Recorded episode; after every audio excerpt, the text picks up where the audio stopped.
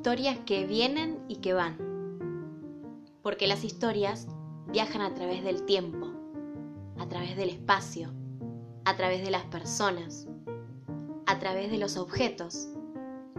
Estamos rodeados de historias. Y como sabes, a mí me gusta mucho leer y conocer historias.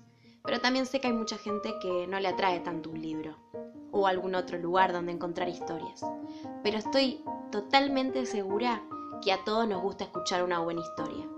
Por eso, todas las semanas, voy a ir subiendo diferentes historias que me gustaría compartirte y ojalá te regales un momentito para poder escucharlas.